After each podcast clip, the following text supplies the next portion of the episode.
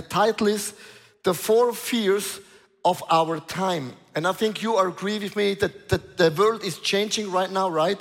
There's a lot of things are going on uh, with, the, with the war and, and, and about the gender and whatever. It looks like a very crazy season at the moment. But there's good news in the Bible. In John chapter 15, just put your finger on the Bible verse of John 15 and then we flip to another Bible verse. So I will draw a picture about friends and being a servant. I do not call you servants that are owned my anymore. A servant doesn't know what his owner is doing. Can you imagine? That means believing in God means we are not servants anymore. I call you friends because I have told you everything I've heard from my father. But here is the challenge. When God led the people of God out of Egypt, they left Egypt, right? But Egypt was still in them. Sometimes we're leaving the world becoming Christian and we're not living in the world anymore, but the world is still in us. The Bible is saying sometimes we bring the servanthood leadership style in a negative way into the church and God is saying, no, no, no, no, no, no, no. You are now my friends now. Relax and chill. You are in the winning position. You are in the pole position. You know more than the world does. That means we are happy because I like to be in the pole position online. You're on the pole position. So a servant, I wrote it down, and, and a slave. What is the difference? A servant slave means doulos in Greek. That means a servant has some duties. You have some obligations to do. But a friend, you know everything what the owner knows. That means we are not walking in the dark. God gives us revelation after revelation that we know we can live a different lifestyle. So we are friends and not servants anymore. And what is the reason of being a wrong servanthood? In Romans chapter 12, verse 2, and this is actually the foundation of the message. Do not conform to the pattern of this world. The world has a pattern. The world has a mindset. And we are living in the world, but we are not from the world. We are influenced by the world, but we should have a different mindset. But be transformed by the renewing of your mind. Then you'll be able to test and approve what is God's wills. His good, pleasing, and perfect will. So I want to preach about the difference between a servant and a friend. And it's a huge, tremendous difference. So to understand what is the difference, we have to understand how the world operates. What are the patterns of this world? So I want to start with management. And I know some people here, you're studying management.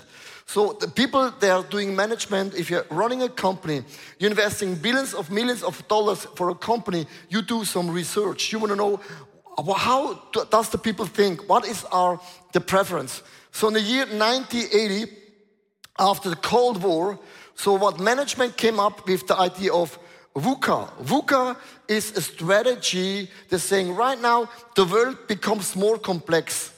For example, my grandfather was a farmer.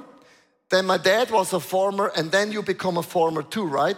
This was before 1980. Everyone was a farmer. You were used to drink good milk, right?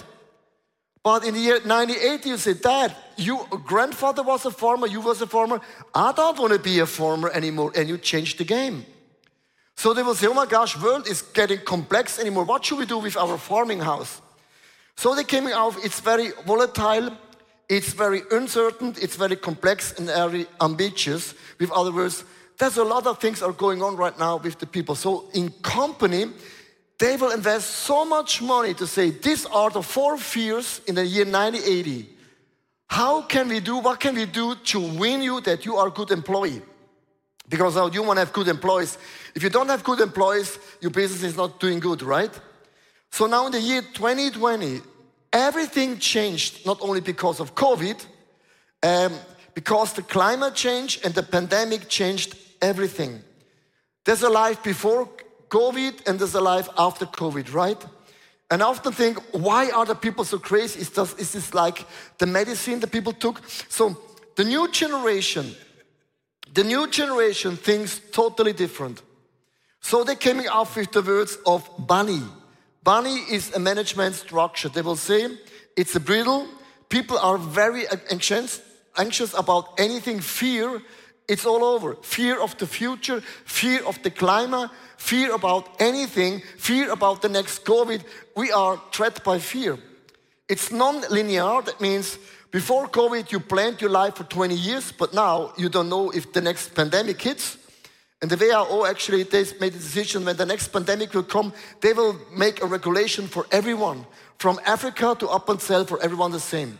Can you imagine? This is crazy. That means we are fear right now. And it's incomprehensible. And out of four fears in management, that the people that do not believe in God, you are, you are, every day you hear those things to the media, to destruction, everything. So here's the point when you are saying, I'm a believer, that means you are a friend, but the pattern of this world, the four fears, are still a little bit in you. So I want to give you insight. What are the four fears of this world? And what can we do as a friends of God? And here is the cloud and also the stumbling stone. So this uh, afternoon, you have to be really ready with me because I'm doing a very high intellectual preaching.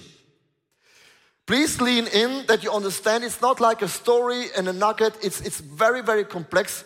But I want to share about the difference between a servant has the mindset of this world, the four fears of this world. Companies investing millions and billions to understand how you operate. But the Bible says now you're friends of God and you have a different mindset and you understand the mindset of the world and your mindset, it's actually not the same. Let's start with the first fear of the world. With the BANI, it's the fragile. They will say the whole world is fragile. A yes is not a yes anymore, right? A yes can be tomorrow also something else. The point number one for the multimedia, it's the fragile requires resilience. Resilience means we want to help you that you as a generation set are able to work. So I'm generation X, we are, we are workers. But now in the young generation, will say, I don't like to work too much, but I want to earn a lot. Because my leisure is, I have so many things to do. So the, the, the business people say, I cannot change you. I cannot change you. But how can I help you from the business side to bring you into my system that it works for us as well? So they're coming up with a new word, the life work balance. Have you ever heard about it? It's everything about the balance. You can see coaching about food, coaching about training, coaching about coaching, coaching, coaching, coaching. It's a big deal because the word is saying you are fragile and we want to help you to be more resilient so that you are a good employee. But the Bible says Work life balance is not in the vocabulary of God Almighty. Of course, it's important that you take care for your soul, for your body, and for your mind. This is what uh, in, the, in 3rd John you can read. But a friend carries by the God's promises without the fear of challenges. So the, a lot of people they will say, I don't like the challenges anymore. So if you want to live a free love challenge, stay single. Eh, it's true. For everything, there is an app. For sexuality, there's a porn app. For everything is an app. You can uh, take everything like very, very fast. But the world will say, no big deal, we'll help you. It looks very comfortable for you that you're able to work. But the Bible says challenges. It's not like a stumbling stone. The world will say challenges are a stumbling stone. God will say, no, it's not a stumbling stone. It will be a stepping stone. So I want to share you a, a, little bit story about myself. When I was 18 years old, I want to become a pastor. I want to go to Bible school. So God said to me, and I will never forget that moment, you are not ready. I said, God, I'm born ready. He said, no, you're green. What do you mean? Green is now good, but 20 years ago, what do you mean by green? He said, you are not a leader yet. Character is not built in a school. It's why you work. So I had to do a, a apprenticeship for four years, and I never liked it. So when I finished, I said, I'm ready for a Bible school. God said, No, you're going to the army. I said, Switzerland, we do not need an army. We have the money and the cheese. So I had to go to the Swiss army because I felt in my spirit that God is saying, Your foundation is not strong enough. So I want to share to you guys when the Holy Spirit dwells in you, He's your best teacher. The world will say, if you don't like it, don't go to the army. If you don't like an apprenticeship, it's all about you. The Bible says, no, no, no, no, no, no, no. I'm your teacher. I'm your coach. I know what is the best for you. The Bible says, God knows me better than I do. That means when God is saying something, He knows me better than I do. I trust to the best leader.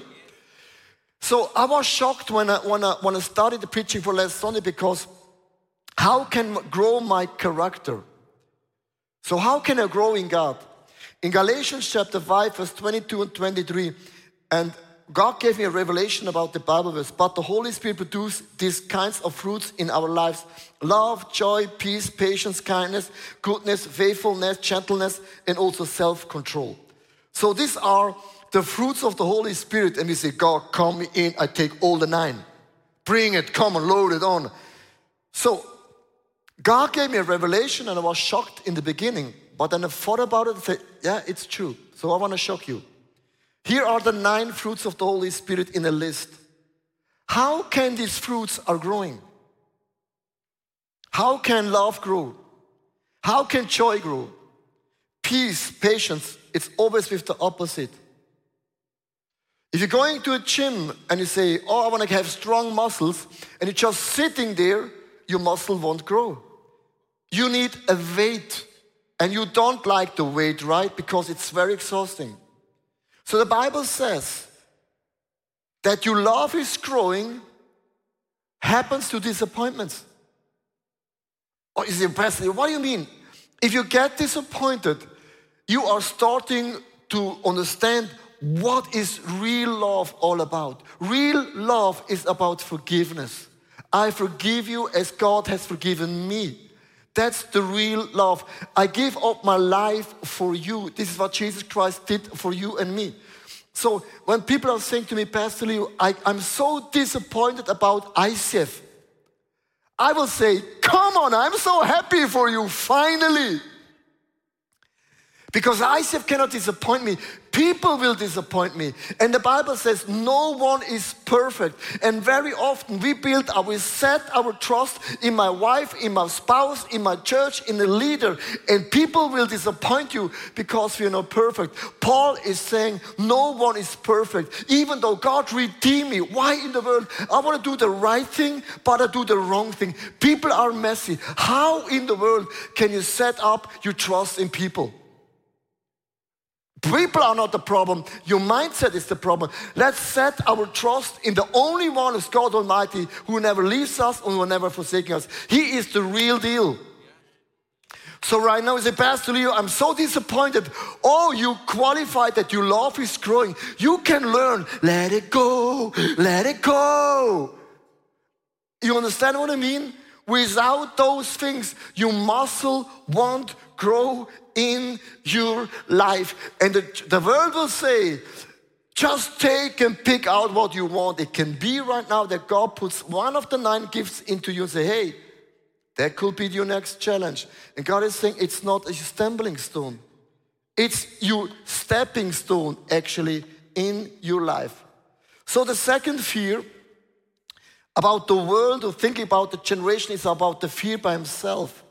They will say it needs empathy and also attentiveness. That means everything right now, when, you, when you're reading the newspaper, every day the world comes to an end. The world comes to an end. Don't fly, don't run, don't live. Everything is danger. Even having a cow is dangerous. Even having a dog is not good. They're eating too much. So the world is saying right now everything is danger. The climate, the gender, whatever, it goes on and on and on and on and on. And the world will say, we don't want to disappoint anyone. If this is how you feel and how you are, you need a big hug.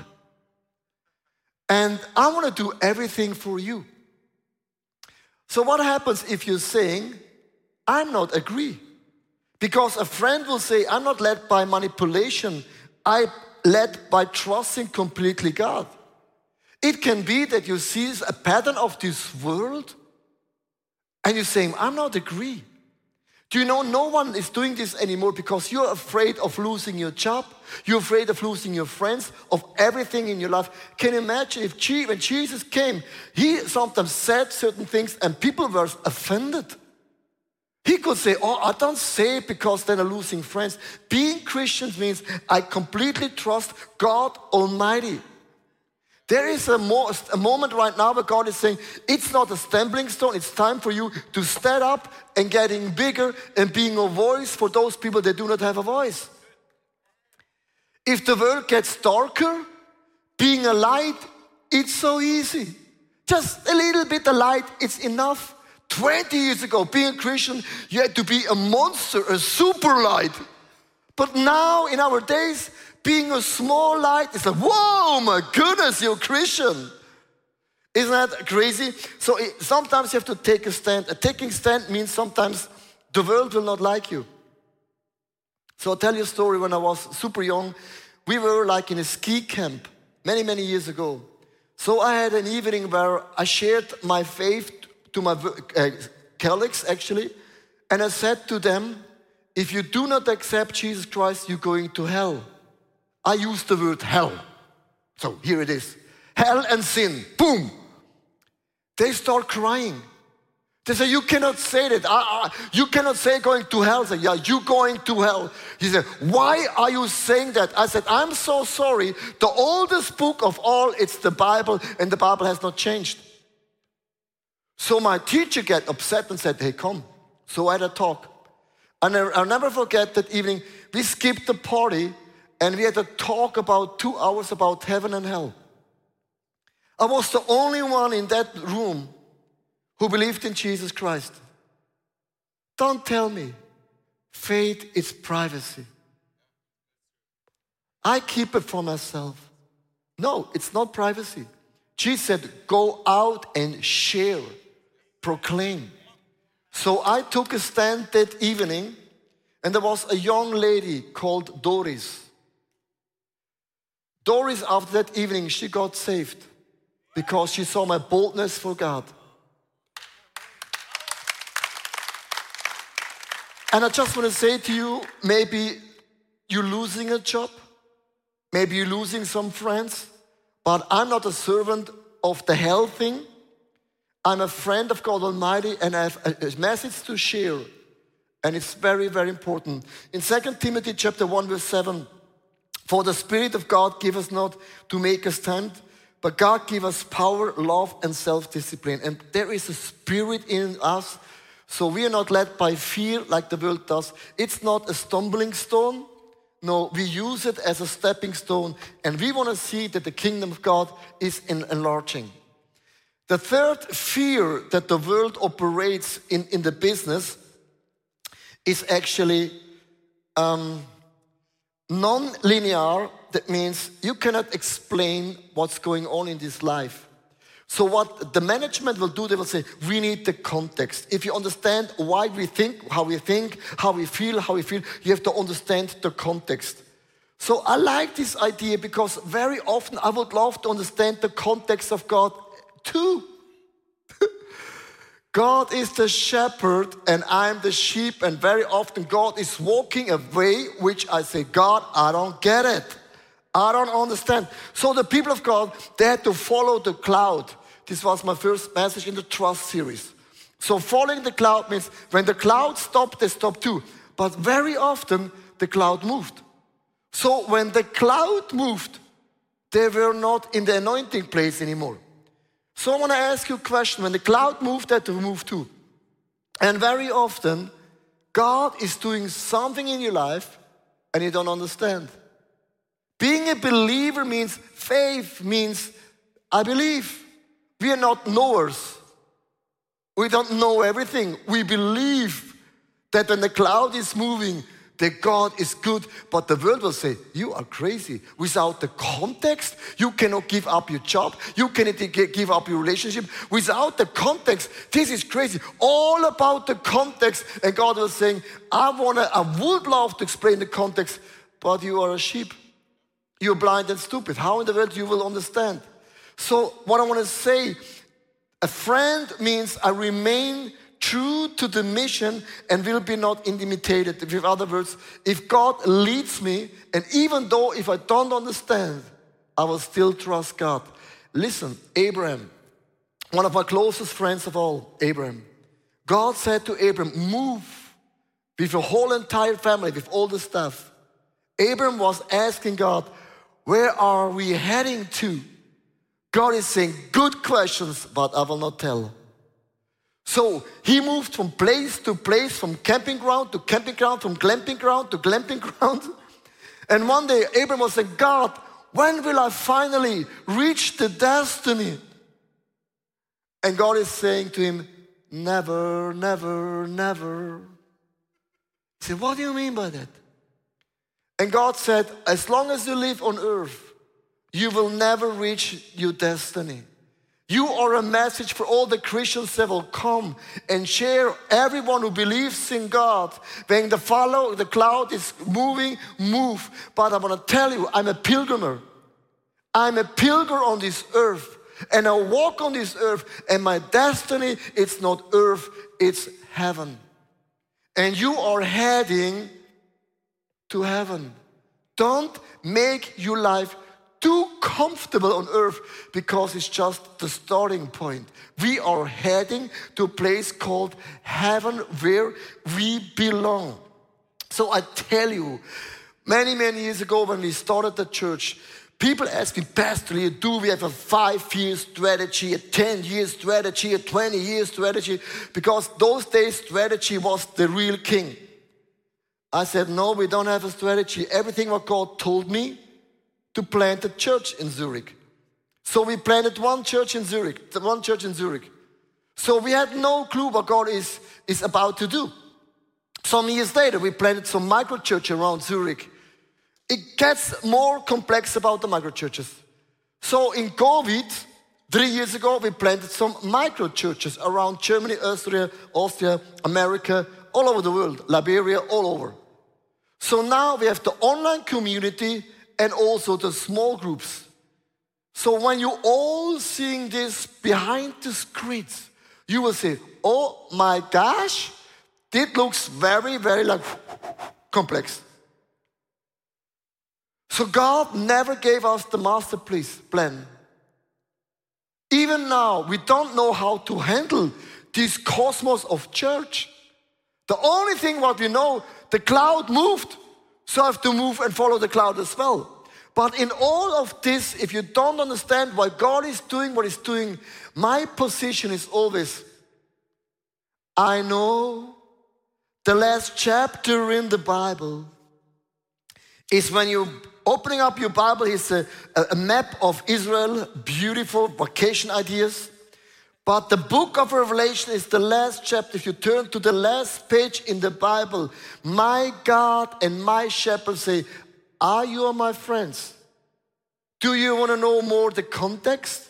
I say, Yes, bring on the context. God is saying, the context means in the end of all days, every knee will bow down and confess that Jesus Christ is Lord. And the Bible says in the end of days, there will be no death, no sickness, no wars, no COVID, nothing anymore. God restores me and you to the perfect body that God always had in store. This is the only context that God has given me. And I trust about the last page because the last word is always the most important word, right? The context of sometimes looks weird, but God has a plan and is actually my master.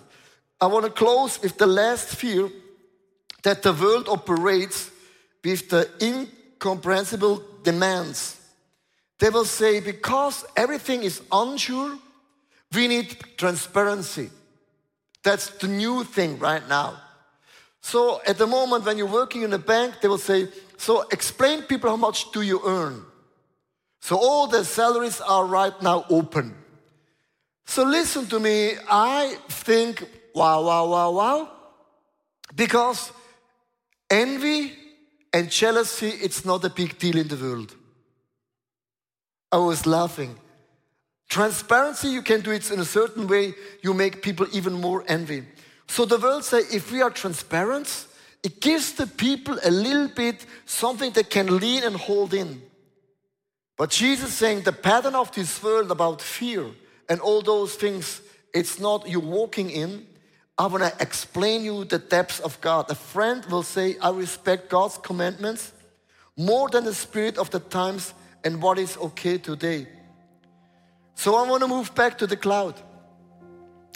There's a lot of things in my life which I don't understand, right?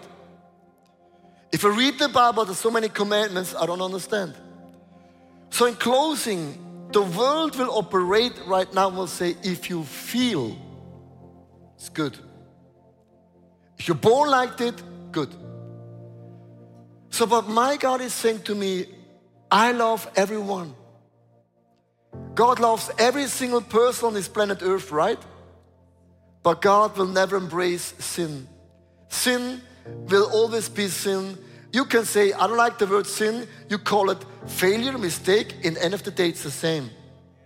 You feel when you do something wrong, it's not healthy, right? So the problem is when we gather in a church, there are four different ears, and I'm gonna close with this. It's the four ear model. The subject level, you hear a message like this, oh yeah, that's I never thought about it, I never heard about it. So just like a news. The appel level means, oh, again, Pastor Leo is always challenging me, change, change, change, and change, and must, and do, and change, and must, and do. The other people say, I don't understand. No, it just preached a message about the relationship with God. The relationship level means, oh, I'm so thankful. God, you are my friend. You give me so many good advices. Oh my gosh, do you have more? Self revelation level means if I'm not having a revelation, I will not do anything. So when I preach a message like right now, I'm preaching to a ear. Which ear do you have? With the same ear, you will read the Bible. And a lot of Christians with the appel ear, you say, oh, the God of the Old Testament, I don't like about must, must, must, must, law, law, law, curse, curse, curse, do, do, do. I like the new covenant. I don't like the old God because I build a new God.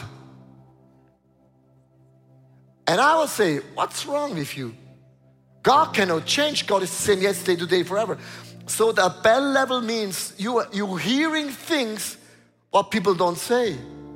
For example, I often ask my wife a question about, honey, what time do we eat?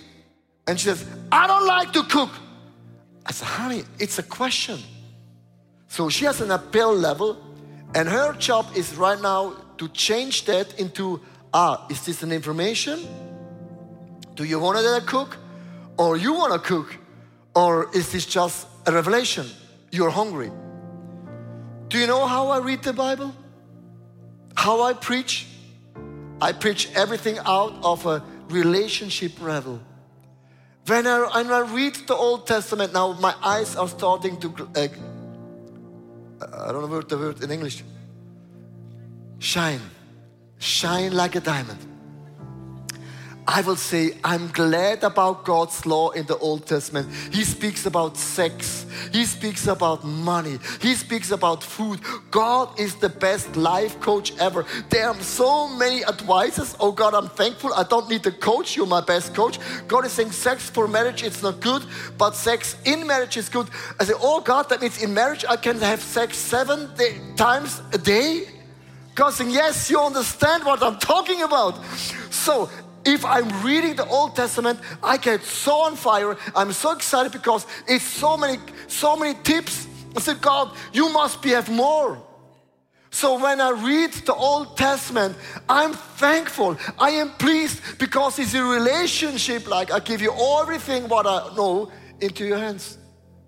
So I want to close with the question Which ear are you listening? If you're listening with the subtext level, you say, why does Pastor Leo always crying? yeah, it's not information. I'm excited. So, which ear are you in? And this is very important because how, what you hear in the world, you're always hearing with your ear. I want to close in 1 John verse 3, verse 1. See what great love the Father has for us that He will call us His children, and that is what we are. Like Abba, Father, you're my Father. So the world comes up with four fears to navigate a society, and you are not free, you become slave of a system, of the pattern of this world. Being a Christian means I'm a friend. I know more than the world does because God operates in a different level.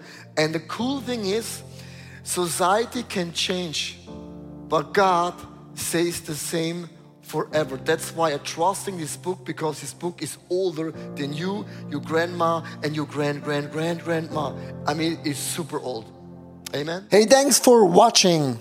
Hey, our passion for people is that we see them grow in their relationship with Jesus, live fearlessly, and influence their people and the surrounding in a positive way. And if you would like to be part of that vision, we thank you so much for your financial support because that would make it possible.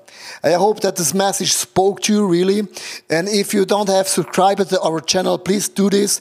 And it's always a big blessing. Maybe you know some people in your neighborhood or in your friendship, say that podcast could be a very, very cool thing. Just share the link because it's pretty, pretty easy. And I'm looking forward to see you again. Tune in and God bless you and see you soon. Bye bye.